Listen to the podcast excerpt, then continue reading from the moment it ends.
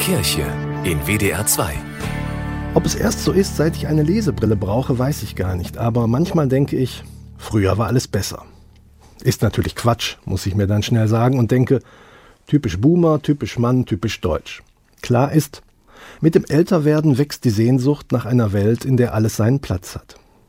Auf der anderen Seite, natürlich war früher auch etwas besser. Man war einfach jünger. Und die Welt, die entdeckt werden wollte, war spannend und bot augenscheinlich unendliche Möglichkeiten. Und vor allem, man hat es ja in der Hand, die Zukunft zu gestalten, die eigene und natürlich die der ganzen Welt. Aber war wirklich die frühere Welt besser? Im Ernst, möchten Sie zurück das Leben unserer Eltern und Großeltern leben?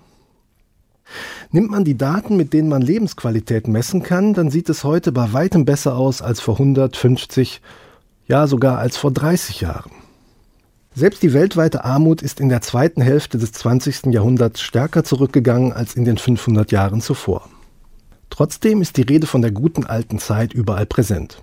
Auf dem Wochenmarkt, in der Kneipe, auf Gesundheitsdemos sowieso, ja sogar in der Kirche. Dabei muss es die Kirche besser wissen. Mit der Bibel liegt ihr ein Erfahrungsschatz vor, der nicht reicher sein könnte. Unzählige Generationen erzählen von ihrem Verhältnis zu Gott. Bereits 500 vor Christus überbringt der Prophet Jesaja seinen Mitmenschen diese Gottesbotschaft.